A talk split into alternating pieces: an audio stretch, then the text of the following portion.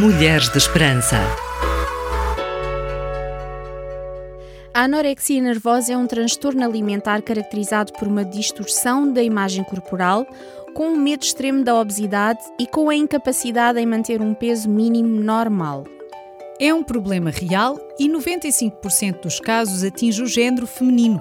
Geralmente começa na adolescência e mais raramente na idade adulta.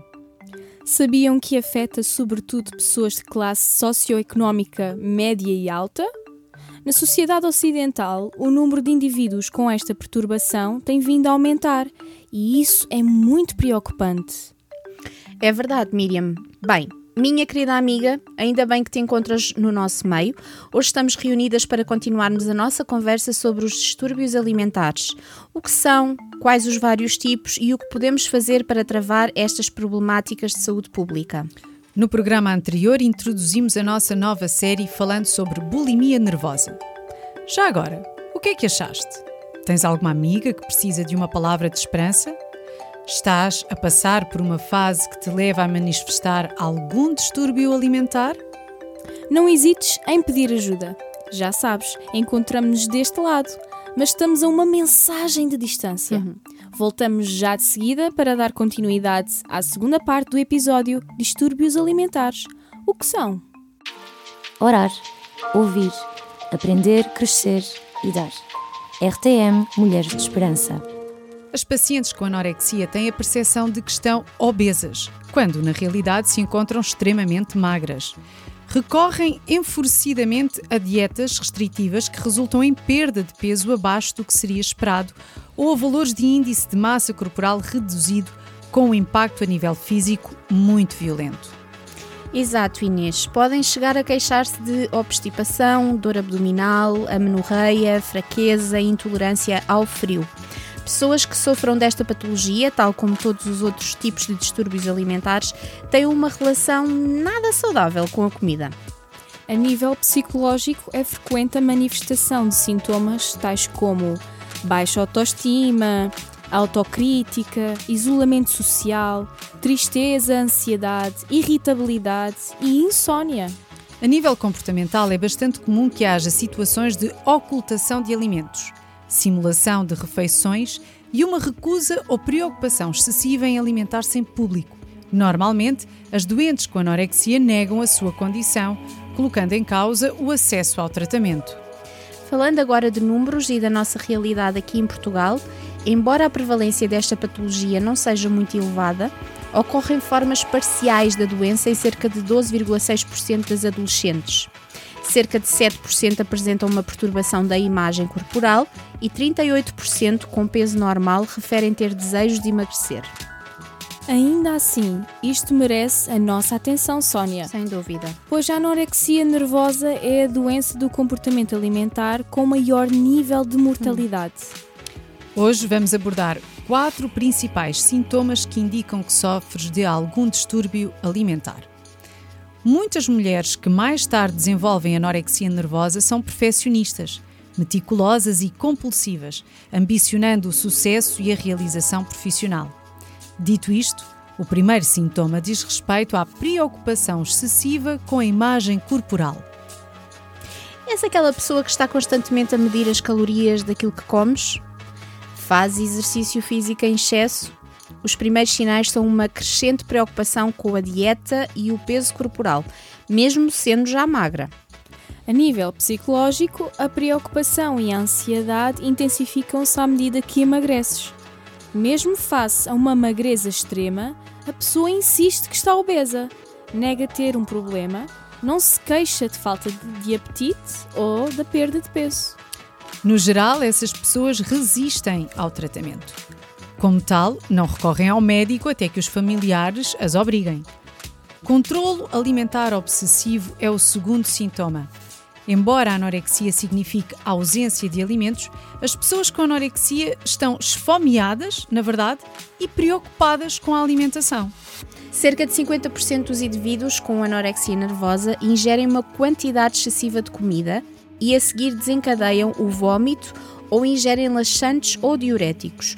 A outra metade restringe simplesmente a quantidade de comida que ingere. Terceiro sintoma é o das alterações hormonais. As mulheres deixam de menstruar por vezes antes de terem perdido muito peso. É comum haver uma perda de interesse sexual. Ocorre ainda pressão arterial baixa, frequência cardíaca lenta, baixa temperatura corporal, inchaço nos tecidos por acumulação de líquidos e cabelo fino e suave, ou, pelo contrário, excessiva camada de pelos na cara e no corpo. A depressão é habitual na anorexia nervosa e ocorre em diversos tipos de alterações hormonais. Em caso de desnutrição grave, existem outras consequências. Todos os órgãos principais são afetados. Os problemas mais perigosos são os relacionados com o coração, com o sódio, potássio e cloro. O coração fica fraco e expulsa menos sangue. A pessoa pode desidratar-se e ter a tendência para o desmaio. O sangue pode acidificar e os valores de potássio no sangue podem descer. Vomitar e tomar laxantes e diuréticos tendem a piorar a situação. É muito perigoso, até porque pode ocorrer uma morte súbita devido ao aparecimento de ritmos cardíacos anormais. Mulheres de Esperança no digital. Spotify, Google Podcast, YouTube e TWR 360. Encontre a esperança hoje. Bem-vinda de volta, querida amiga. Antes de prosseguirmos com o programa sobre os distúrbios alimentares, relembramos-te para subscreveres o nosso canal do YouTube e ativar as notificações, se ainda não tiveste tempo de o fazer. Encoraja o teu grupo de amigas e partilha com elas aquilo que tens aprendido. Aproveita e segue-nos no nosso podcast, o twr360.org, no Spotify ou Google Podcast. Fica também a par de todo o nosso conteúdo nas redes sociais. Permanece desse lado. Já abordámos os quatro principais sintomas que nos indicam os primeiros sinais de anorexia nervosa. E agora, nesta segunda parte do episódio, queremos refletir convosco sobre as suas causas, seu possível tratamento e dar-vos uma perspectiva bíblica diante desta problemática. As causas desta doença são diversas. Dependem do contexto e de vários fatores associados. No entanto, a causa ou fator mais comum e decisivo é a pressão social. O desejo de ser magra é muito frequente na sociedade ocidental que vive em volta da cultura do fitness. A obesidade é considerada pouco atraente. A cultura pop tenta implementar nas redes sociais a ideia de que até a obesidade é aceitável e que cada corpo é bonito tal como é. Isso na prática não é a realidade porque as pessoas estão presas aos estereótipos que foram construindo socialmente. Pensar dessa forma nem é saudável. Mesmo as crianças estão a par destas atitudes e um grande número de adolescentes segue regimes para controlar o peso. De facto, a anorexia nervosa está relacionada com o processo de globalização e com a difusão de padrões de sociedades modernas no que se refere à beleza. Uhum. Tenhas excesso de peso ou não, deves focar-te naquilo que é saudável para o teu corpo sem estares minimamente preocupada com aquilo que é esteticamente validado pela sociedade ou não. Mas falar é fácil, não é? Sim. É verdade. O exercício físico é bom e saudável, mas deixa de o ser quando é feito em excesso. Ter uma alimentação equilibrada, rica em vegetais e frutas é saudável, mas deixa de o ser quando nos tornamos obcecadas, extremistas e deixamos de comer certas coisas que esporadicamente não nos fariam algum mal. Até fazer jejum é bom, porque contribui para que o teu corpo faça uma limpeza geral de tudo aquilo que consomes diariamente. E dá um descanso ao teu organismo, sim. Mas privar-te de comer sempre não é saudável. Devemos ter em conta que, por vezes, a causa principal da anorexia são questões de doença, como por exemplo o alcoolismo, hepatites, doença de Addison e de Crohn, pneumonia, sida, e outras doenças infecciosas.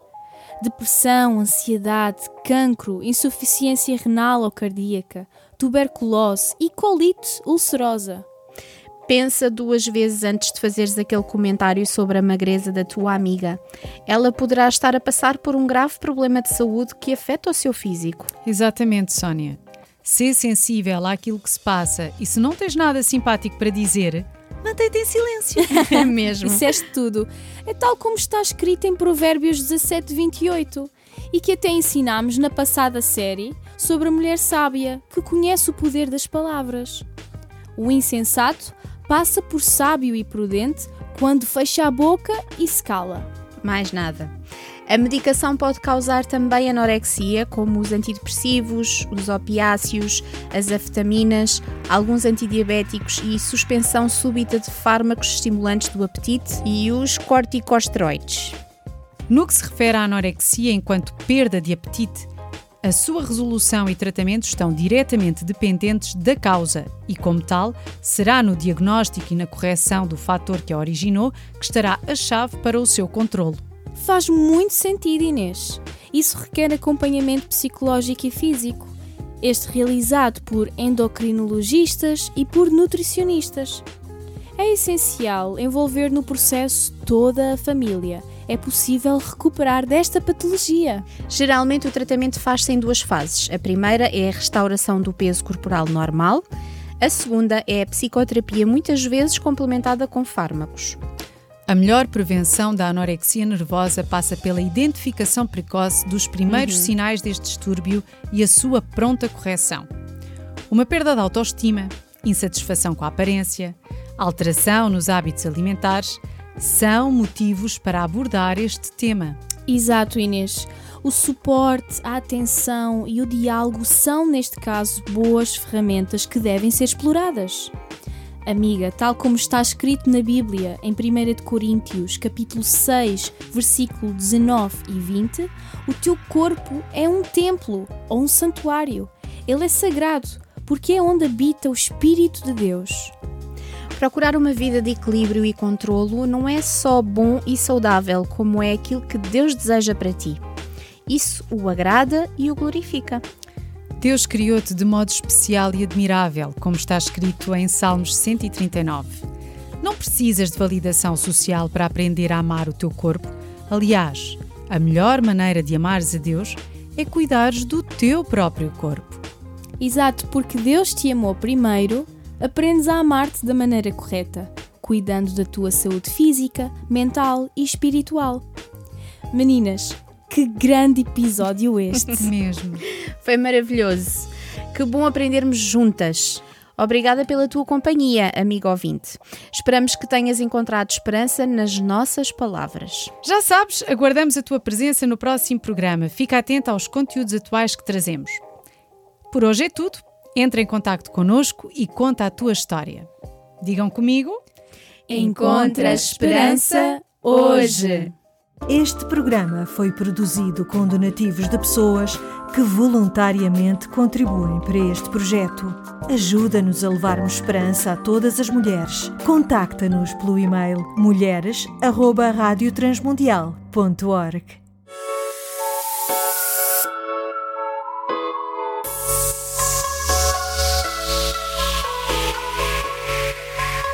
Mulheres de Esperança. Uma produção RTM Portugal.